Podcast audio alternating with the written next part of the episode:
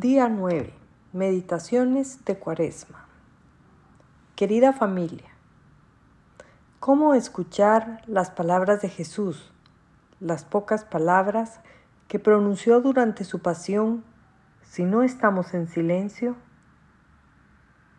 ¿Cómo le escucharíamos pronunciar desde la cruz las siete poderosas palabras, su testamento y entenderlas para permitirles convertir mi corazón?